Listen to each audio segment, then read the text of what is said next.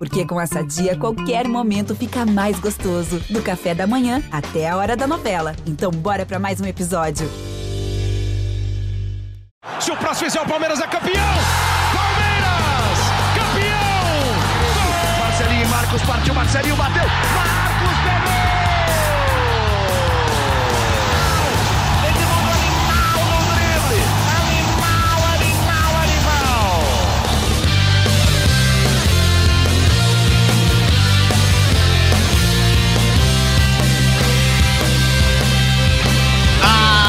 Palestrinas e palestrinos, começando mais um GE Palmeiras, o seu podcast aqui do GE.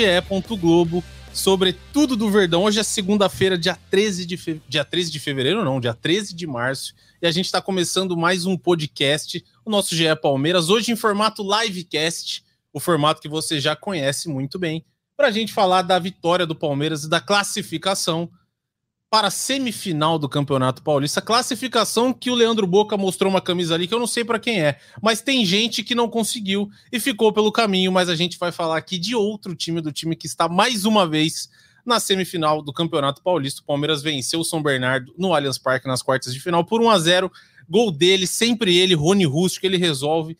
Não tem jeito. E você que está chegando aí, ó, você já sabe, deixa seu like, se inscreve no canal já clica aí no sininho para você receber notificação nossa, tudo mais. Copia o link, manda pro amigo. Você tá no trabalho, tá meio com preguiça, pô, hoje eu não tô muito afim de trabalhar, segunda-feira, pô, livezinha dos meninos do Palmeiras começando. Vem pra cá, vem participar com a gente, a gente vai bater um papo agora na próxima hora. Muito, muito, muito sobre Palmeiras. Eu sou o Lucas Garbelotto, apresentando aqui essa live e tenho as companhias aqui de Henrique Totti e Thiago Ferros, nossos setoristas do GE, e de Leandro Boca, que hoje, imagino, estará inspiradíssimo, inspiradíssimo, depois de um ótimo domingo que ele me confessou que teve, para a gente falar, então, de Palmeiras e São Bernardo. Eu vou começar com ele, Henrique Totti, porque quando eu não começo com ele, ele fica triste. Ele fica falando ah. que, eu, eu falo que ele é o outro. Então, Henrique Totti, eu vi que você fez, inclusive, uma boa análise que a... Tava no jogo, né? Tem que começar para mim. É isso. E liga alguns alertas, tem alguns pontos que a gente vai conversar daqui a pouco. Mas Henrique Todd, seja bem-vindo, boa tarde. Vamos falar de Palmeiras e São Bernardo. Fala, amigos, tudo bem? Tudo bem com todo mundo que está acompanhando a gente no YouTube também no GE. Vamos falar muito de Palmeiras aí, que se quiser começar já falando sobre o jogo. Foi um jogão, tava lá no Allianz Parque, Leandro Boco tava lá também, vi ele no campo ali, tava privilegiado, é verdade, é uma visão boa ali do jogo. Eu lá em cima, na superior, vendo o jogo de longe, mas deu para ver um jogão, né? Um confronto de melhor campanha contra a segunda melhor campanha. É um Palmeiras que soube sofrer, e a gente pode falar disso também, é, de que parece sim que é um time mais exposto do que era no passado, e a gente pode também falar disso mais para frente, mas é esse time que sabe sofrer e tem um cara lá na frente que é que numa bola, apesar dele ter perdido duas, numa, em dois cruzamentos do Tabata, que fez uma ótima partida, é, o Rony ali na frente tem sido muito decisivo, e aí o Palmeiras abrindo o placar é difícil do time adversário ir atrás, porque o Palmeiras sabe controlar o jogo como ninguém. É isso, Henrique Totti. Agora, continuando o nosso elenco, apresentando a nossa escalação, eu vou deixar o Boca para daqui a pouco, eu sei que ele vai vir com tudo. O nosso outro setorista, não menos importante, Thiago Ferri, Tiago Ferri, boa tarde, seja bem-vindo. Boa tarde, amigos. É um prazer estar aqui com vocês, mais uma live. Vamos falar aí do Palmeiras semifinalista, décima semifinal seguida do Palmeiras, né? Um feito importante e acho que tudo que está acontecendo, né? Fim de janela, esses últimos 15 dias de janela também, que não donou também tudo que está acontecendo aí com, com o Scarpa e o William, que o Fantástico revelou ontem, enfim, temos bastante coisa para tratar nessa live aí. Muito bem, Thiago Ferri e agora Leandro Boca, a nossa voz da torcida palmeirense. Boca, o, o Ferri falou bem aí, ó, 10 semifinais consecutivas, mas aconteceu um negócio ontem. Enfim, a gente pode falar daqui a pouco, mas seja bem-vindo, sempre um prazer estar aqui contigo. Leandro Boca. Quando surge, família palestrina, um grande abraço para todos vocês. Já estou aqui trajado para mais uma live do GE. Um abraço para o Ferri, para o Totti, para o Garba, todo mundo que está chegando aí em mais uma live. Palmeiras, pela décima vez, décima vez classificado para a semifinal do Campeonato Paulista, o que marca os últimos tempos do Palmeiras, né? Um time que realmente briga por tudo. Falando em décima, Ferre Totti, vocês podem me, me corrigir se eu estiver errado, mas a primeira dessa série foi no Pacaembu, em 2014, contra o próprio Ituano. Naquele momento estava no Pacaembu, não foi um jogo muito legal, foi 1 a 0 para a equipe adversária, mas a gente está aí, se Deus quiser, para fazer história é, uma história diferente esse ano e, se tudo der certo, se encaminhar para uma final. Estou muito feliz. O palmeirense acordou extremamente feliz. O palmeirense teve um dia excepcional no sábado e um dia grandioso, porque em Itu tudo é grande, família palestrina. E que domingo nós tivemos! Um grande abraço para vocês e bora falar de Palmeiras. E eu vi o título aí que foi uma vitória magra, se isso preocupa. O Palmeiras magro ou grande, fino ou comprido, não importa. O Palmeiras vem vencendo e é isso que a gente tem que falar. Muito bem, Leandro. Então vamos começar falando do jogo. É, Totti, você estava lá, bem você bem disse, estava lá nas tribunas do Allianz Parque acompanhando o jogo, lá no setor de imprensa. O que, que você achou do jogo? E você fez uma análise falando sobre alguns pontos de atenção que o Palmeiras tem que ter. Eu imagino quais, quais sejam, porque a gente chegou a falar disso, imagino quais são, né? A gente chegou a falar disso durante o campeonato. Mas, Henrique Totti, o que você achou do jogo? Palmeiras 1 a 0 São Bernardo, gol de Rony. Jogão, né? Como eu falei, primeira, melhor, primeira campanha contra a segunda melhor campanha. E ele começa com uma surpresa, né? Com o Bruno Tabata no lugar do Hendrick, né? E a gente começou a se perguntar é, se o esquema ia mudar, se ia continuar um 4-3-3 ali, se ia fazer uma linha de 4 no meio. É, acabou que o Tabata atuou quase como um meio atacante pela direita, né? Formando ali uma linha de três com, com o Rony e o Dudu lá na frente pela esquerda. E eu acho que ofensivamente essa mudança acabou dando certo, sim, porque o Tabata ele, ele tem essa capacidade de, de criar de trás, né? Ele não é aquele cara agudo, e a gente pode falar um pouco mais pra frente disso também, porque o Tabata ele fala na zona mista é uma coisa que eu achei interessante sobre ele não ser um cara, abre aspas para ele, agitador de jogo, né? Ele não é aquele cara que que sai do banco e tem uma capacidade de, de mudar um jogo. Ele, eu senti que ele mesmo admite isso e dá a entender que ele prefere claro, acho que todo mundo prefere, mas ele, ele entende que ele, ele rende melhor começando é, o jogo como titular, para ir sentindo o jogo, talvez. Eu acho que até faz sentido, porque no banco o Palmeiras tinha, tinha mais opções de, de poder ofensivo, né? Com o Hendrick, por exemplo, no banco, com o Giovani, apesar do Hendrick não ter entrado. É, ou seja, o Palmeiras ainda morreu com essa substituição do Hendrick no banco, que poderia ser uma, uma alteração caso o jogo tivesse a, necessidade mas o jogo não teve essa necessidade, por quê? Porque o Palmeiras foi melhor até os 20 minutos ali, mais ou menos, é, não conseguiu marcar nessas, nesses dois lances do Rony, né, com uma chegada pelo, do Tabata na direita, que fez boas triangulações com o menino com Rocha ali, eu achei que eles fizeram boas ligações ali, é, o Tabata fala que foi exatamente isso que o Abel pediu para o menino pro, e para o Tabata, para eles é, ocuparem posições diferentes no campo, mas conseguirem ir alternando nessas posições, tanto que a gente vê o menino chegando na linha de fundo de vez em quando, a gente vê o Tabata chegando na linha de fundo, o Rocha, enfim, é, foram boas ligações, aí depois dos 20 minutos achei que o, que o São Bernardo foi melhor, foi melhor, claro, aí entre esse ponto de atenção, que é um Palmeiras mais exposto, mas naturalmente, né, eu acho, porque ainda tá nessa, nessa mudança, tá atuando com dois camisas oito ali no meio campo, enfim, tinha um Tabata também, que é um cara que recompõe mais, mas acho que está azeitando essa parte, é um ponto de atenção, mas que tem um Everton ali que, que garante também que o Palmeiras consiga abrir o placar depois com o Rony e controle a partida dali para frente. É isso, acho que mais uma vez o Everton foi fundamental, assim como algumas partidas né, do Campeonato Paulista. Não foi Sim. a primeira, não foi a segunda, a gente falou algumas vezes isso no podcast durante o campeonato. Tudo bem, é fundamental você ter um goleiro tão bom quanto o Everton, mas não sei se ele tem que trabalhar tanto no Campeonato Paulista, né? Campeonato Paulista talvez ele pudesse ficar um pouquinho mais tranquilo. É. Mas, diga o. Tabata, eu acho que o, que o Palmeiras encontra um pouco mais do equilíbrio que tinha com o Scarpa em campo também, hum. que era esse meio atacante que conseguia recompor mais, é, que, que tinha esse passe longo, tinha as tabelas curtas, enfim, acho que é, é, natural que a gente veja um Palmeiras mais equilibrado com o Tabata, que é esse substituto do Scarpa, né? Querendo ou não, ele foi contratado para isso. É, ele diz que tem características diferentes do Scarpa, de fato tem, mas eu vejo muitas características iguais também, né? Esse cara que tem um, um drible curto bom, tem um chute de longa distância, que ele quase fez um golaço também contra, contra o São Bernardo, tem o um cruzamento que acertou nesse jogo, né? Porque ele vinha de 18 cruzamentos e um certo só nos jogos que ele tinha jogado. Enfim, se ele conseguir manter é, esse nível, acho que o Tabata pode surpreender aí nesse time titular daqui para frente, não sei, vamos ver.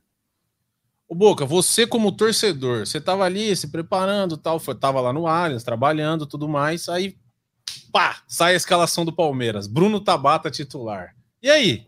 O que, que você falou? Nossa, o que, que o Abel Ferreira tá fazendo? Assim, aquele negócio, confira o Abel, o Abel deve ter um plano, ele sempre tem essa, né?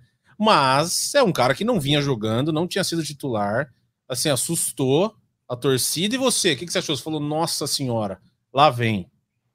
Então, Garbo, eu vou falar a minha opinião e eu vou falar a opinião de muitos dos palmeirenses que a gente resenha lá pré-jogo, nos arredores do Allianz Parque, né? Quando sai a escalação, a maioria dos palmeirenses toma aquele baque, porque o Tabata ele é muito cornetado pela torcida palmeirense. É um cara que é, é, é muito cornetado. A minha reação foi única.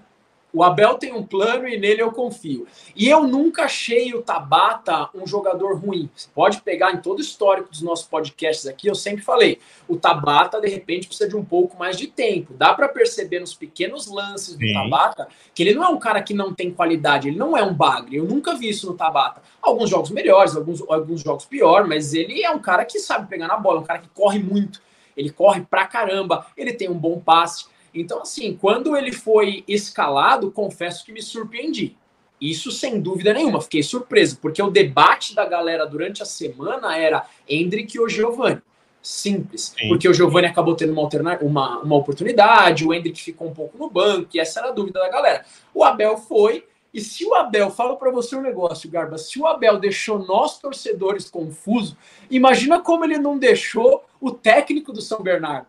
Então o Abel é genial e o Abel prepara o time nos treinamentos exatamente para poder surpreender. Surpreendeu e deu certo, porque na minha opinião, disparado, o melhor jogador em campo foi o Tabata. Ele foi muito bem em campo. E Ferri, Boca e Totti, o Abel, acho que foi, o Abel falou na coletiva, né? Que o São Bernardo joga com três zagueiros. Ele falou: se eu deixasse é. o Hendrick lá enfiado junto com o Rony, talvez eles facilitasse a vida da defesa do São Bernardo, que eles iam ficar, iam ficar todos encaixados.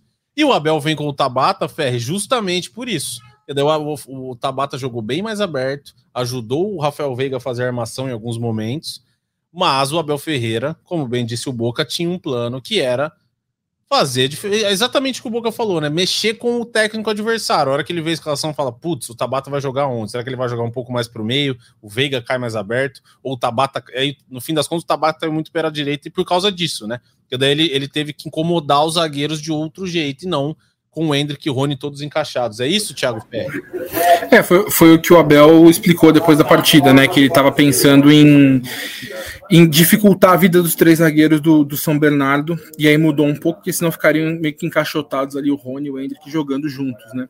Então, acho que o Palmeiras teve bons momentos. Eu ainda acho que o Palmeiras, que o Hendrick, ele movimenta muito o jogo do Palmeiras. Eu acho que o Hendrick faz falta quando não, não, não está em campo, mesmo ele não tendo feito gols é, eu acho que ele consegue segurar a defesa, eu acho que ele consegue gerar mais, mais volume ali próximo da área adversária. Mas era uma estratégia. Ele chama mais jogo. atenção também, né, Ferri? Ele, ele, é, o Hendrick, eu acho que ele chama, deixa o zagueiro um pouco mais preocupado. É que o Hendrick, eu acho que ele tem um. O Hendrick dos jogadores de, de ataque do Palmeiras é o que tem o jogo mais físico nesse momento. Uhum. Então ele é um cara que ele briga com o zagueiro, ele bate, faz a parede, segura mais. O Rony é um cara que ataca muito bem espaço, inegável. A, a forma como ele tem se posicionado, inclusive, tem sido um, um um ponto de melhora dele cada vez maior, né? Ele cada vez mais se posiciona melhor dentro da área, tanto que ele foi, foi assim que ele conseguiu fazer o gol contra o São Bernardo, se posicionando ali entre os zagueiros. É, mas eu acho que o Rony ele traz esse jogo físico, ele segura um pouco mais o time na frente, então é, eu acho que foi uma estratégia que acabou dando certo. O Tabata foi uma boa aposta, mas ainda acho que o Hendrick é um cara importante para o funcionamento da equipe. Mas era importante para o Palmeiras também ter o Hendrick, o Tabata jogando bem, porque precisava ter esse. Ele é um cara que o Palmeiras precisa trabalhar para recuperar. O Palmeiras investiu 5 milhões de euros nele ano passado. Ele veio para uma posição que é muito importante, que era no lugar do melhor jogador da equipe, que era o Scarpa no ano passado, e não vinha performando. Não acho que isso, pelo menos para mim, é, eu acho que ainda não abre uma discussão do Tabata virar titular. Mas é um cara que você pode colocar mais vezes e confiar de que ele vai entregar alguma coisa que ele não vinha entregando até então. Uhum. É, e assim, é um cara, como bem disse o Totti, ele chegou para ser o substituto do Scarpa, o Scarpa foi embora, e ele tem que jogar. E eu tô com o Boca também. Ele, ele, ele, ele demonstra ser um bom jogador, né? Ele demonstra, demonstra saber jogar futebol, mas é aquela coisa, depende de adaptação, de tudo mais. Mas tá na hora dele, dele engrenar. E vocês acham que para semifinal contra o Ituano, o Abel Ferreira vai manter o, o, Tabata? Ou vocês acham que ele vem, ele, ele troca, vai com o Hendrick? Chute, não sei. Eu acho que ele vai, eu acho que ele vai mudar o time de novo. Mas é só um chute. O que vocês acham? Sabe por que eu, sabe por que eu acho que ele vem com o Hendrick? O Abel o Abel claramente, nesses últimos três jogos do Palmeiras, fez esse rodízio, né? E surpreendeu a torcida e surpreendeu os adversários. Uhum. O Abel estava com o Hendrick, aí o Abel do nada colocou o Giovani como titular, e aí agora Sim. o Abel coloca o Tabata como titular. Então, parece. A gente não sabe se existe uma indecisão realmente na cabeça dele, ou se ele enxerga realmente um equilíbrio ali na posição por enquanto, e ele está e ele tá confundindo a cabeça dos técnicos adversários. Eu não duvido nada se ele fizer esse jogo realmente para confundir, porque ele tem, tem, tem três jogadores muito bons aí, o Hendrick e o Giovanni são um pouco acima da média, o Tabata está chegando agora para mostrar que também pode ser. E o Abel tem essas três opções aí. Eu chutaria o Hendrick, viu? Eu chutaria o Hendrick nesse momento. Acho que talvez ele possa voltar a jogar. Posso estar errado, é só um chute. Mas eu acho que o Abel tá de novo fazendo um rodízio. Ele chegou a fazer isso é, com os volantes do Palmeiras no momento da saída do Danilo. Entrava o Jailson, aí dava uma oportunidade para o Gabriel Menino, o Fabinho teve algumas chances, o Atuesta teve algumas chances, uhum. até que o menino realmente se firmou na posição. E eu acho que isso está acontecendo agora lá na frente. Eu chutaria no Hendrick, mas é realmente apenas um chute. Para você, Totti, você acha que ele vem de. Você acha que ele troca o Hendrick? Você acha que ele segue com o Tabata? O que você acha? O Abel costuma mudar os times é. para jogos decisivos, né? A gente já viu isso. Por exemplo, contra o Galo, se eu não, se eu não tô enganado, ele, ele, ele coloca o Renan, que ninguém esperava que ele colocaria na Libertadores. Do nada ele me aparece com três zagueiros, o Renan jogando pela esquerda. Ele gosta, né, de jogos assim, de decisão, pensar diferente, né? Sair do óbvio, Abel Ferreira. É, acho que muito mais que talvez enganar o treinador adversários, dá para ver o que ele ele entende as opções que tem em mãos, né? Ele sabe que ele tem é, essa opção mais meio atacante, né? Que é o Tabata, que pode dar uma recomposição Sim. ali, esse passe de vindo de trás. É, ele tem o Hendrick, que pode fazer um segundo atacante ali com o Rony, é, que tem esse jogo mais físico, que o Thiagão bem mencionou. Tem o Giovani, que é esse cara que, que tem o mano a mano, além do Dudu, acho que é o único cara no Palmeiras que tem esse mano a mano mais forte. Eu acho que o Palmeiras mostra que tem três opções ali é, e o Abel vai de acordo com o adversário, assim, a gente pode falar pelo que a gente viu é, do Ituano, talvez contra o Corinthians, não sei, não, não atuando com três zagueiros ali, talvez é, até pela ideia que o Abel teve contra, contra o São Bernardo, faria sentido voltar com o Hendrick, acho que talvez ele volte com o Hendrick sim, vai ser claramente pensando em cima do Ituano, assim, totalmente em cima de como o Ituano marca, de como o Ituano se organiza defensivamente ali, se o Ituano vier é, contra o Palmeiras muito fechado, talvez é, vale colocar o Hendrick ali também junto na área com o Rony, enfim, acho que vai depender do que o Abel realmente planeja para esse jogo, porque ele está claramente é, atuando de acordo contra o adversário, gente. Ele, ele, pegou todo mundo de surpresa com o Tabata, mas a explicação dele foi fez todo sentido e em campo também fez todo sentido.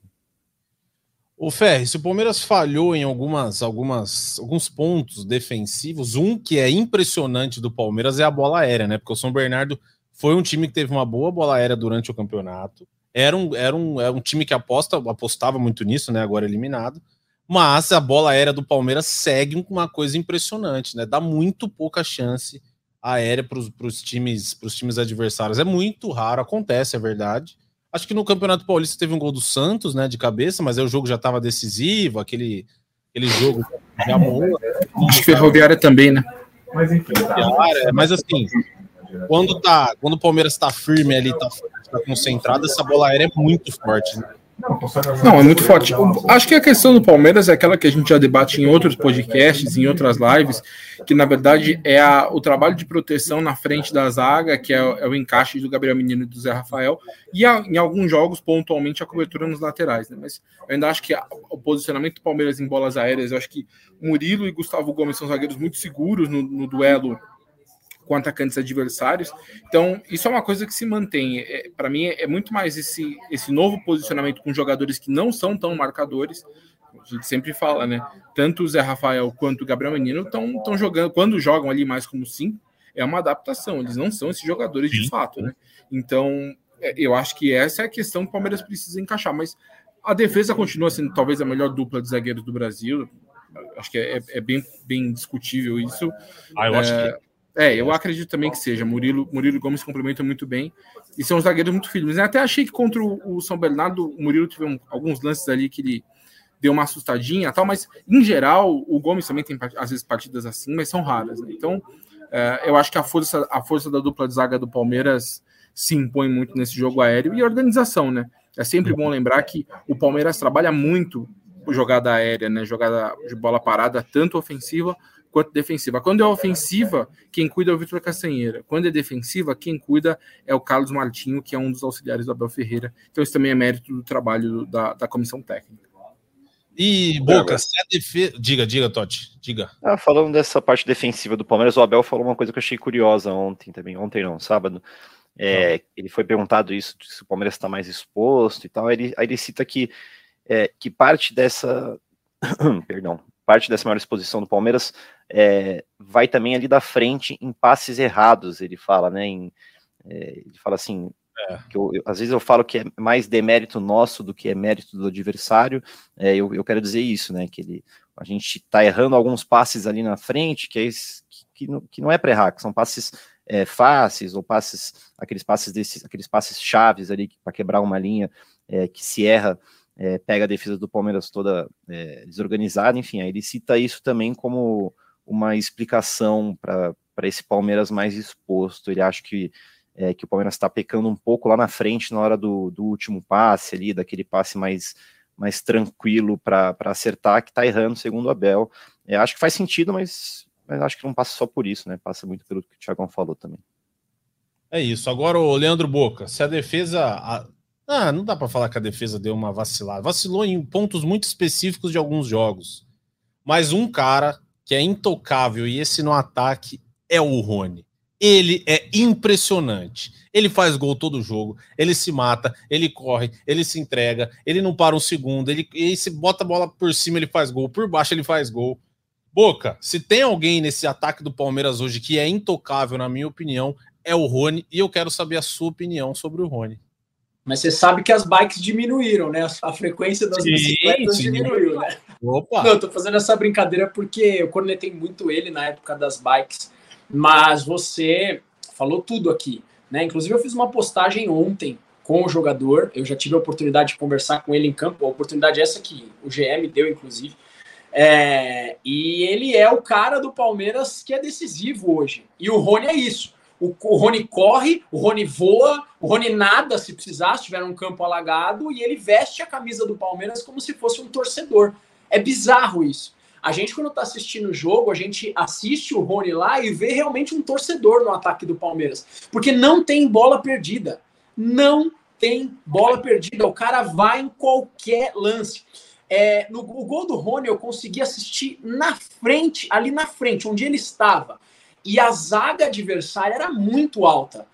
Não sei se vocês têm a média de altura, mas tinha uns dois, três caras lá, cara, literalmente os dois, três elevadores ali. E o Rony, com seu um, um metro e pouco ali, ele sobe e faz um gol de cabeça. E já não é o primeiro nem o segundo. Né? Então é um cara extremamente. 1,66. 1,66m. Olhei. E olha quantos gols de cabeça o cara fez, né? Ele é, ele é extremamente esforçado. Ele pode não ter a técnica do Ademir da Guia, mas ele tem a vontade do Rony. E é por isso que ele tá lá como titular do Palmeiras e é por isso que ele tá na seleção brasileira. O Abel fala uma coisa legal dele também, né? Ele fala que ele, o Rony é a personificação do brasileiro. É, é verdade. Tudo, que não desiste, superação. Acho que faz sentido.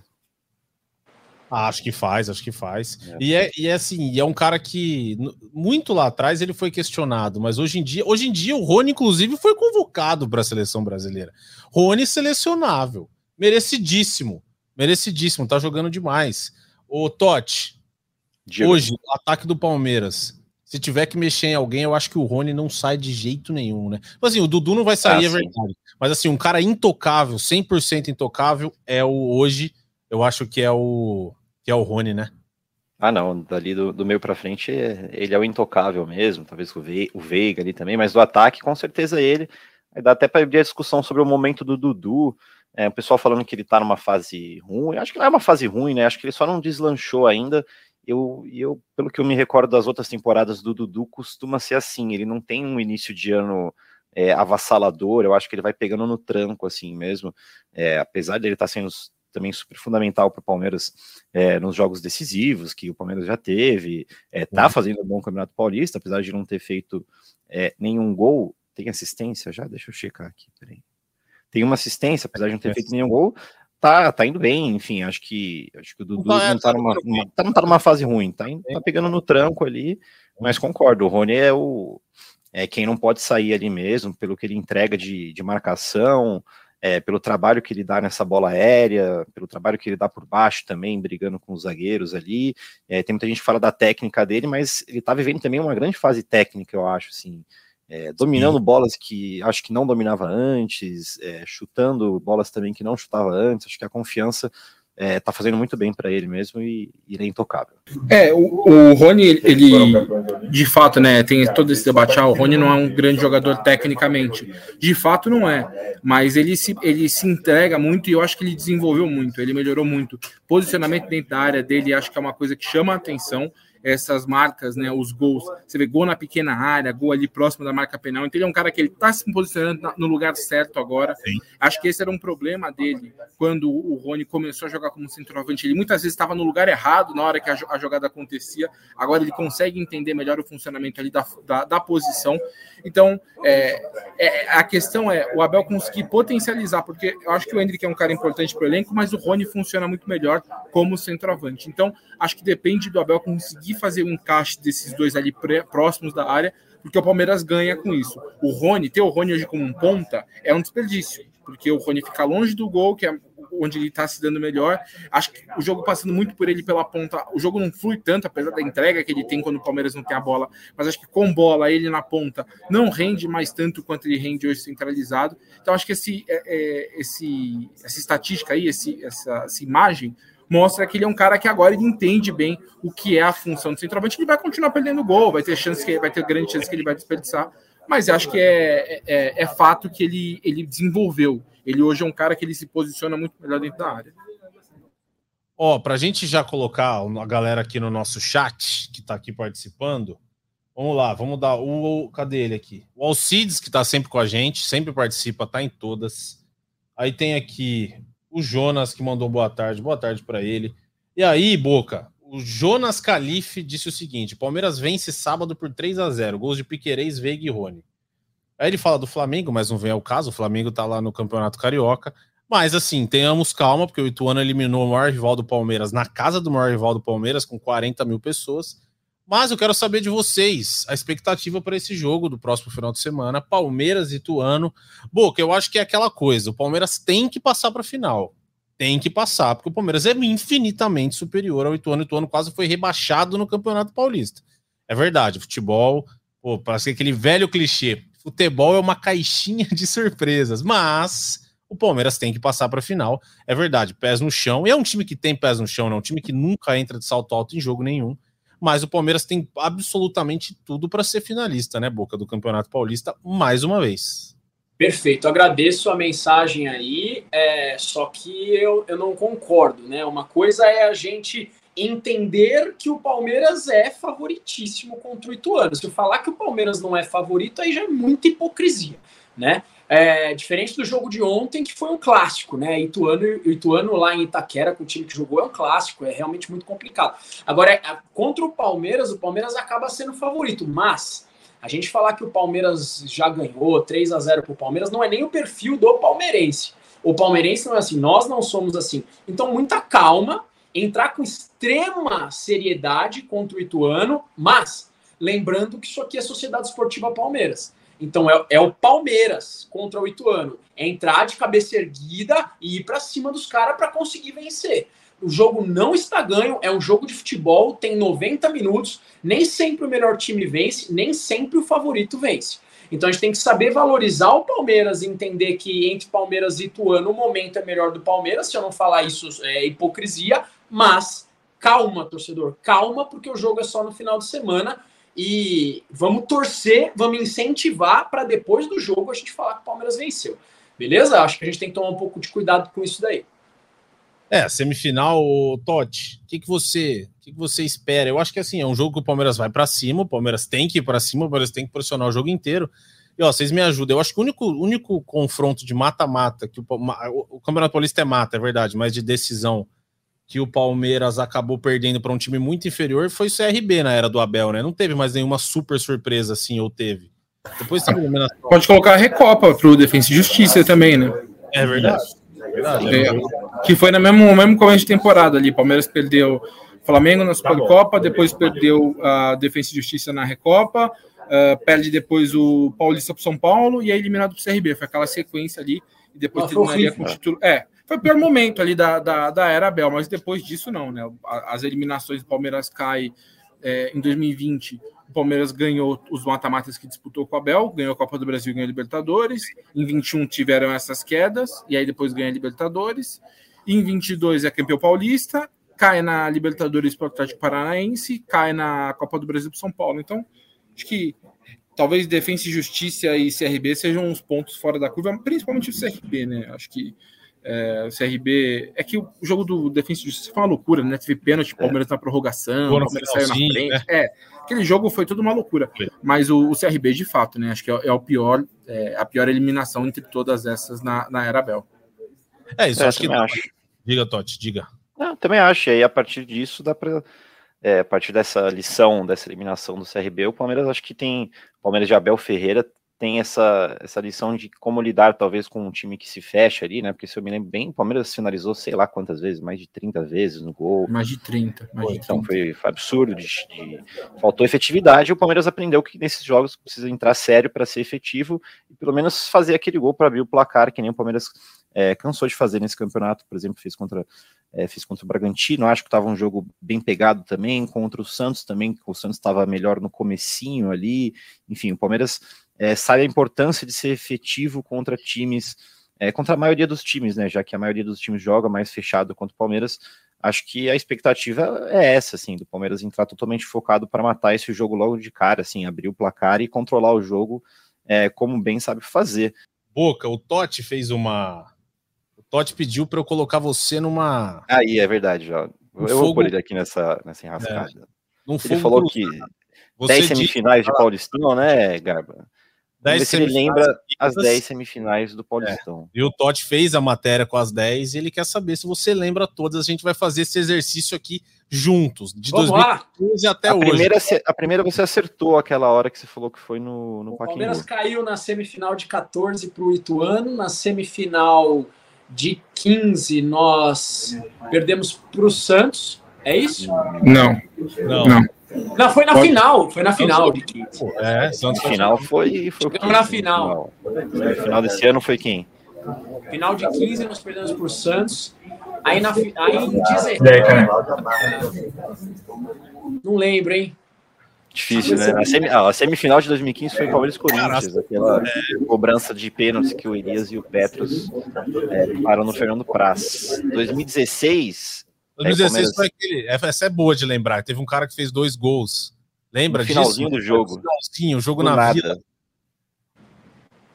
Você não lembra, Boca? Não é possível. Na, na vila? É, dois gols no finalzinho. O Palmeiras tá perdendo de 2 a 0 Um gol, se não me engano, aos 42, uns 46. É, 45, e aí o Palmeiras perdeu esse jogo nos pênaltis. Perdeu nos pênaltis, exatamente. Ah, eu entendi você falando que o Palmeiras ganhou. Não, perdeu. Não, perdeu. Não, perdeu, não, perdeu. nos pênaltis. Aliás, o Palmeiras estava perdendo esse jogo de 2 a 0 né? Empatou 2 a 2 na, mano, ó, no finzinho, nos acréscimos, e perdeu nos pênaltis. Foi horrível esse dia. Foi do céu ao inferno em 5 é. minutos, cara.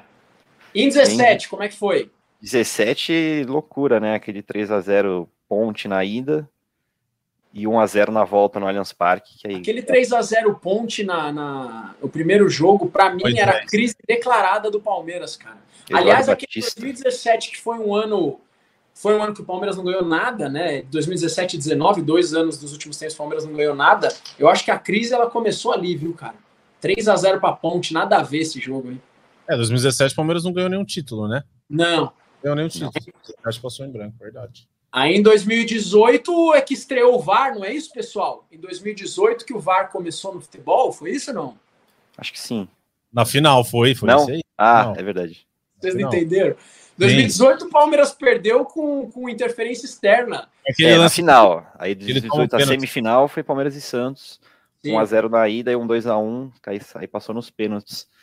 Aí começou uma sequência de semifinais contra é, em, de clássicos, né? Vou passar rapidinho aqui também para não, não, tomar muito tempo. Em 2019, Palmeiras São Paulo, é, pênaltis, né? Na volta no Allianz Parque, Palmeiras eliminado. Perdeu, foi aquele lá... que teve uma cavadinha do, do. Como é que chamava aquele centroavante de São Paulo?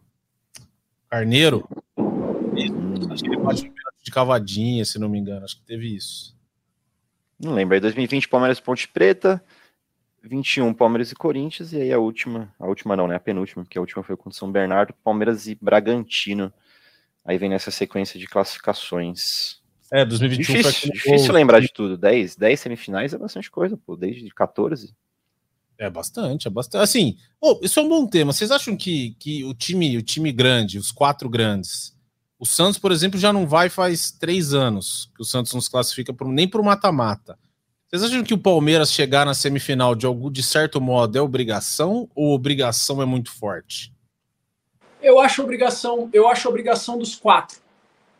De verdade. Eu acho Também obrigação dos quatro. Repito, repito que futebol é futebol, mas a, a disparidade econômica dos quatro clubes para os demais do Campeonato Paulista é muito grande. Se você pegar a maioria dos clubes do Campeonato Paulista, acho que com exceção do Bragantino, estão em onde estão no Campeonato Brasileiro? O próprio São Bernardo, com todo respeito, torcedor do São Bernardo, não me entenda mal, mas é uma disparidade econômica muito grande, é um investimento bizarro. Então, os quatro, os quatro clubes de São Paulo têm obrigação sim de serem os quatro melhores. É muita diferença é muita diferença. Coloca na mesa é, o investimento que tem nesses quatro clubes. Tudo bem que no Palmeiras é um pouco maior, eu sei disso, mas é, coloca o investimento e coloca nesses clubes que estão aí. Né? Coloca no, no, no, Botafogo de Ribeirão Preto, que jogou ontem, no Água Santa, que joga hoje. Não tem comparação, né? Sim. O que, que você acha, Totti? Obrigação? Tem que ir? Ah, tem que ir, tem que ir, né? Por toda a organização do, do campeonato em si, né? é, com esses regulamentos, é, com esse regulamento estranho da, da tabela de, de, classificação geral, investimento, por isso que o Pouca falou, tem que ir, né? Mas é aquilo, né? Futebol é futebol e quem não está organizado acaba é, sofrendo mais, né? Como a gente está conseguindo ver, não é à toa que o Palmeiras está chegando é, na décima semifinal consecutiva, o Corinthians tropeçou contra o Ituano, é, o Santos está, não sei, acho que é a terceira vez sem para mata-mata, ou segunda vez, enfim. A organização dita, né, os resultados em campo.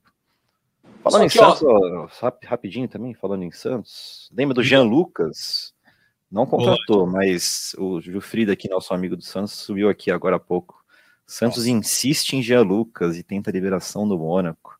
Se o Jean Lucas vai parar no, no Santos, Anderson Barros ia ouvir, hein? vai dar bafafá. Se ele for parar no Santos, o Barros vai ouvir, porque foi pedido, né? Eu, foi o quê?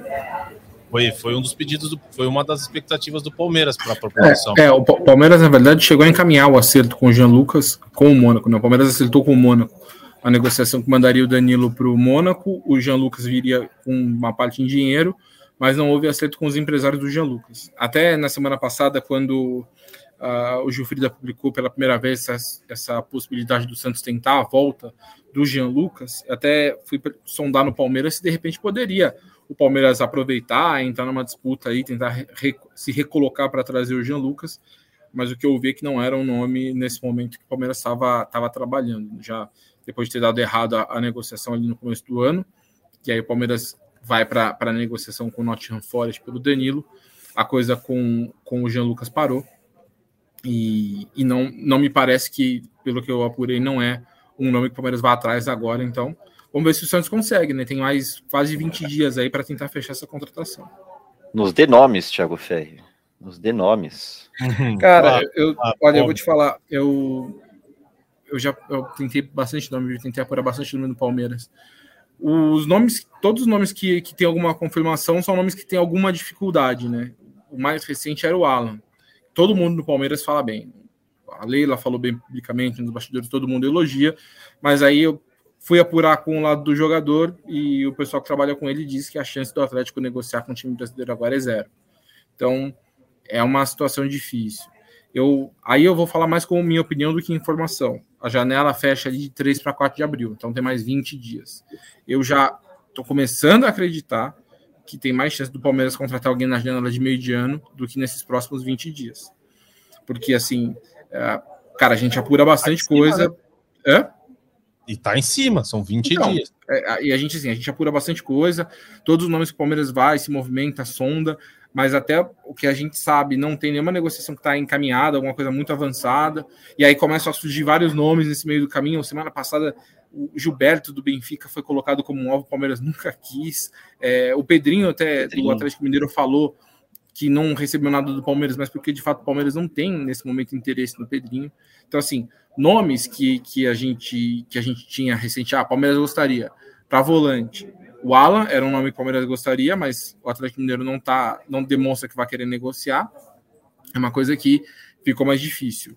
Uh, e além do André, que já fechou com o Vasco por toda aquela questão que a gente já, já trouxe.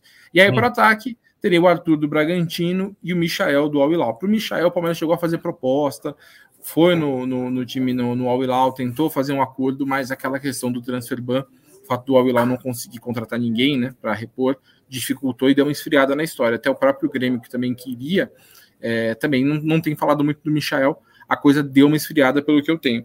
E aí tem essa questão com o Arthur, que é uma coisa assim, o Palmeiras tem interesse no Arthur, conversa muito, tem uma boa relação entre a diretoria do Palmeiras e a diretoria do Bragantino, mas é uma negociação de alto valor, né? Então, o, o, o Bragantino chegou a topar uma proposta de 10 milhões de dólares do Qatar pelo, pelo Arthur. O Arthur não quis ir, então, se o Palmeiras quiser uma negociação, vai ter que ser mais ou menos nesses valores. Mas uhum. ainda não sinalizou com nada tal. Então, é por isso que eu acho que talvez o Palmeiras comece a se movimentar ali e a coisa esquente para depois do, do, do Paulista, para a próxima janela de mediano. Que normalmente no exterior é uma janela mais aquecida. E aí você pode, de repente, tentar entrar ali no bolo para fazer negócio. Mas enfim, o Palmeiras continua no mercado por essas duas posições.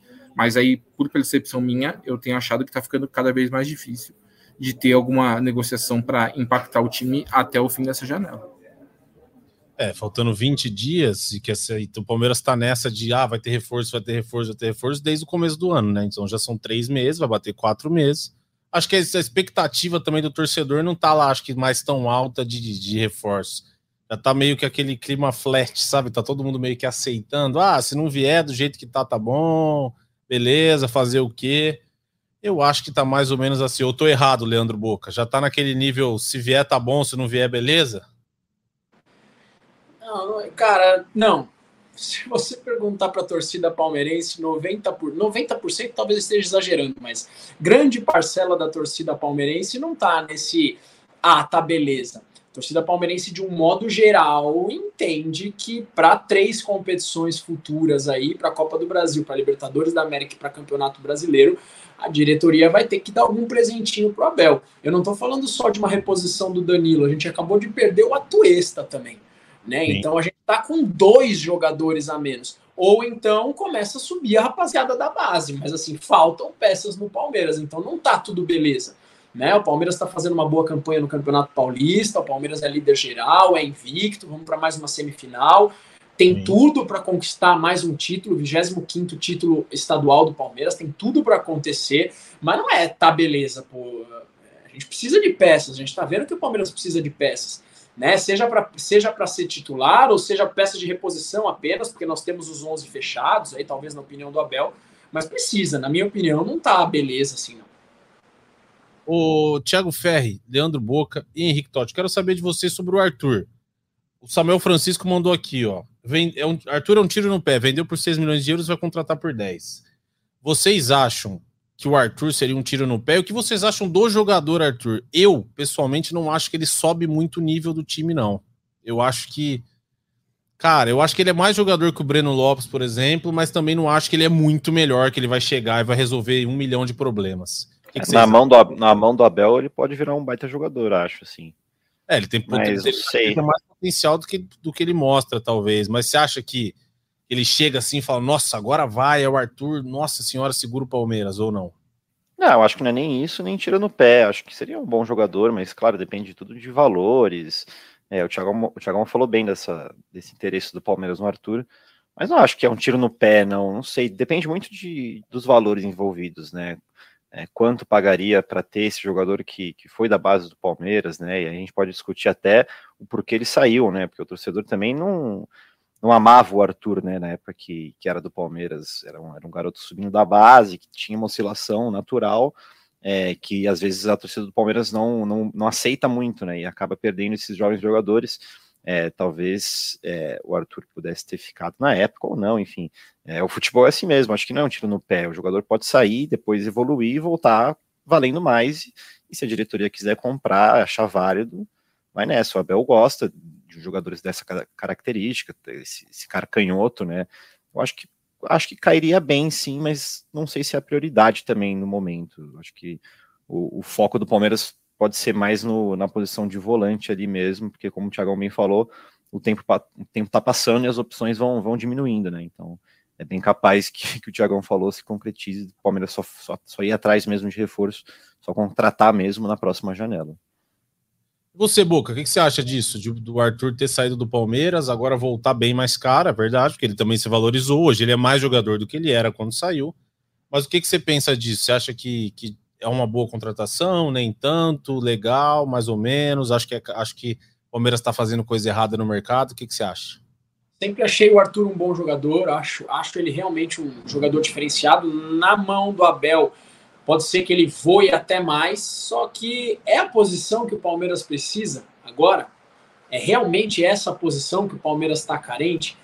Pode ser, um, pode ser um grande jogador no Palmeiras, pode vir para ajudar, mas um time que tem Rony, Dudu, Hendrick, Giovanni, Breno Lopes, é, precisa também do Arthur. Claro que se fosse um negócio que não envolvesse muito dinheiro, algo que assim, ah, o Arthur tá chegando no Palmeiras, tá voltando de empréstimo, não sei, uma outra situação hipotética, eu acho que seria extremamente bem aproveitado. Eu gosto do jogador, eu acho que na mão do, do Abel iria muito bem, mas parece que assim, as energias do Palmeiras estão ali para trazer o Arthur, eu não concordo, eu não concordo. As energias do Palmeiras tem que, tem que estar tá para trazer meio campista, é para trazer volante. O Palmeiras precisa repor essa posição e não atacante. Ali o Palmeiras está recheado.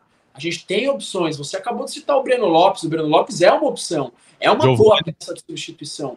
Então, não falando mal do Arthur, acho um bom jogador. Gostava é. dele no Palmeiras. Eu, eu era um cara que gostava e apoiava. Gosto dele no Bragantino. Pode vir para somar no Palmeiras, mas não é o que o Palmeiras precisa hoje. Isso é um fato. É, o Palmeiras é. tem. Vai lá, Ferre, vai lá, vai lá. Não, importante a gente falar, né? A gente tá, se perguntou de valores, investir. O Palmeiras não fez proposta pelo Arthur até agora, né?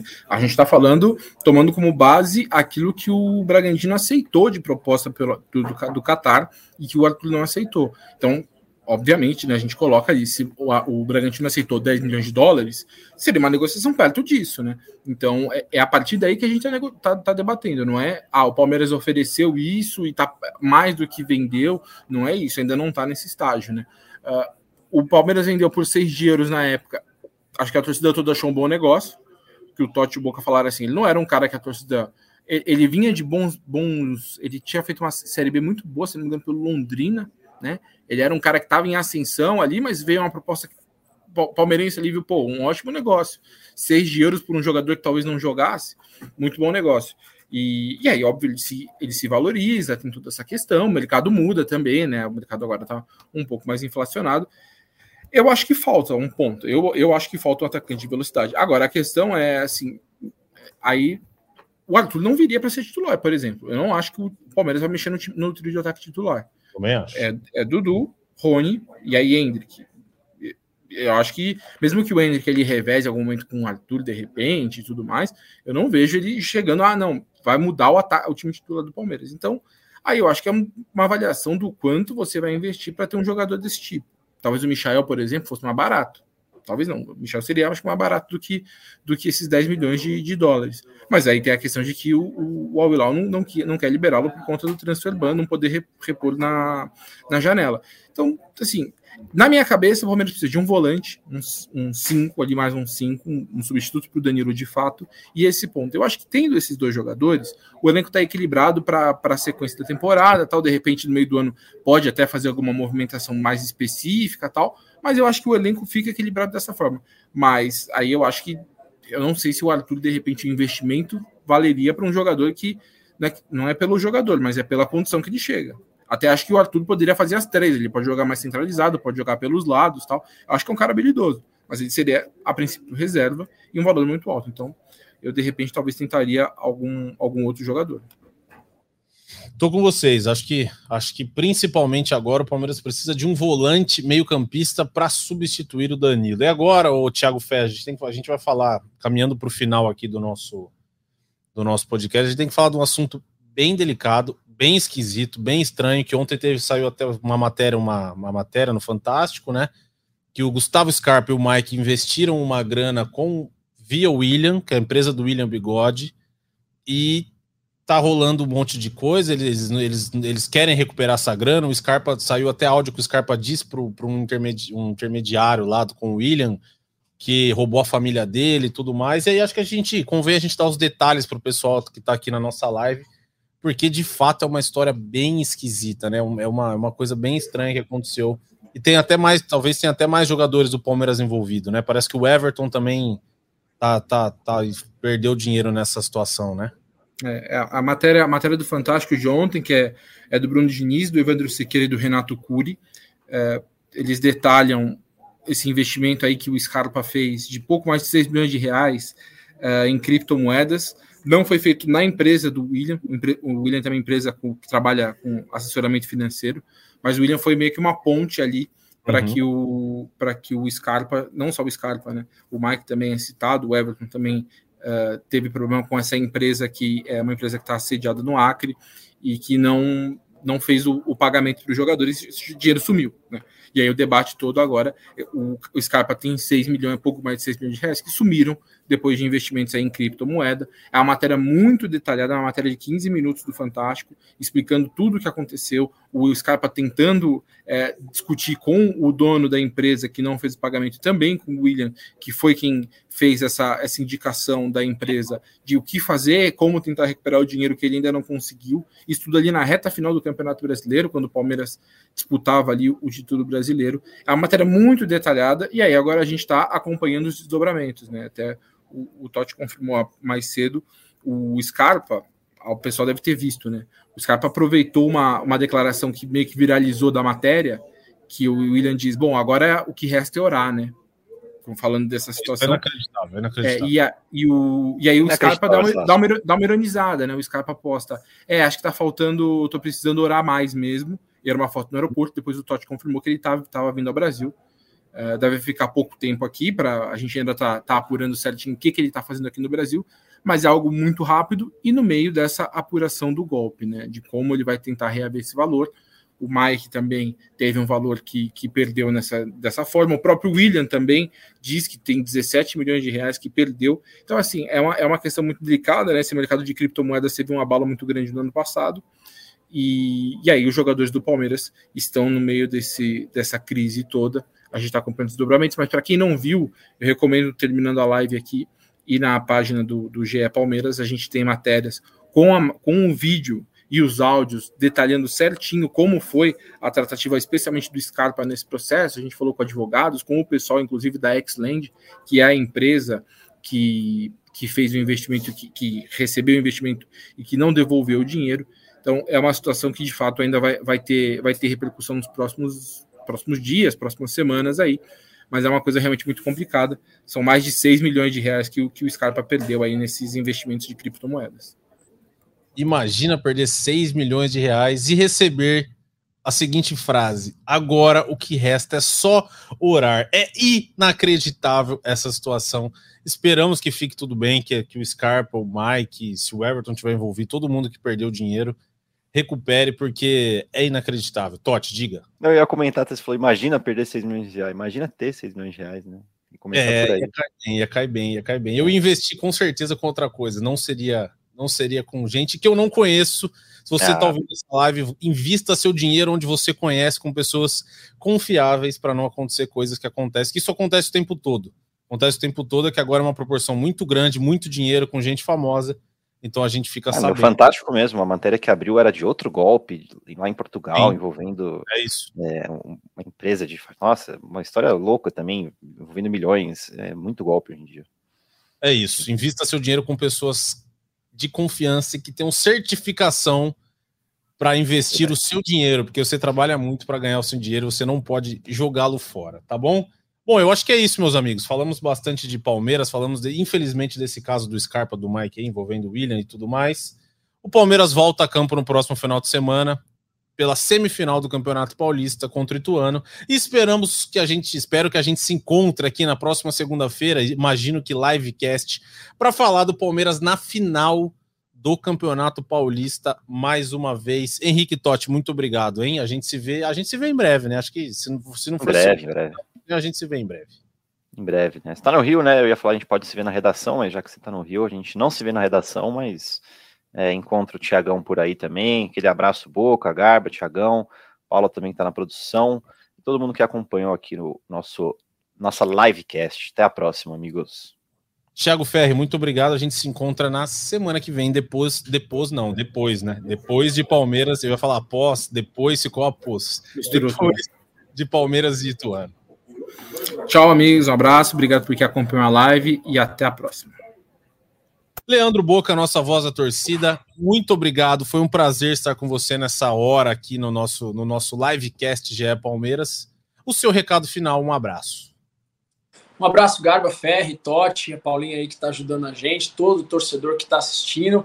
Final de semana tem jogo, vamos com o pé no chão, um dia de cada vez. Favoritismo não significa que a gente já venceu. E, cara, essa, essa live ela tá terminando com, com um clima muito pesado, né, cara? Porque você falou do, do negócio do Scarpa lá, então a gente ficou meio meio tenso assistindo. E aí, cara, uma amiga minha, a Bruca, ela sempre fala uma coisa que é verdade, eu vou passar para vocês. No momento desse, cara, que vocês estão nervosos, ansiosos, é simples, meu, faça como Cássio. Deixa passar. Relaxa. Avante palestra, família palestrina, até o final de semana. Esse é o nosso Leandro Boca, sempre com seus recadinhos sensacionais e diretos no final do podcast. Bom, eu sou o Lucas Garbelotto aqui, tive as companhias do Leandro Boca, do Henrique Totti, do Thiago Ferri. Você já sabe, agradecer todo mundo que estava aqui no chat também, que participou com a gente, muito obrigado. A gente se vê de novo em breve. Sempre deixa o seu comentário aí, deixa seu like, liga o sininho, ativa o sininho aqui para receber notificação de novas lives, que tem live. Daqui a pouco tem live do rival. Se é palmeirense, vai lá contribuir, dá, manda uma mensagem lá para eles, eles estão meio chateados. Vai lá, manda um áudio, manda um abraço lá para os meninos que eles vão ler na gravação ao vivo daqui a pouco, às quatro e meia, você vai lá, participa. Agradecer a Paulinha, que ficou aqui na produção, que nos ajuda muito, eu já disse outras vezes, que se não fosse eles todos na produção, a gente mal conseguiria fazer esse podcast ao vivo. Muito obrigado, então, a todo mundo, para vocês três que estiveram comigo, para a galera do chat. A gente se encontra em breve Chutou Deivinho, subiu Breno Lopes e partiu Zapata. Um abraço. Partiu Zapata, sai que é sua, Marcos! Bateu para fora!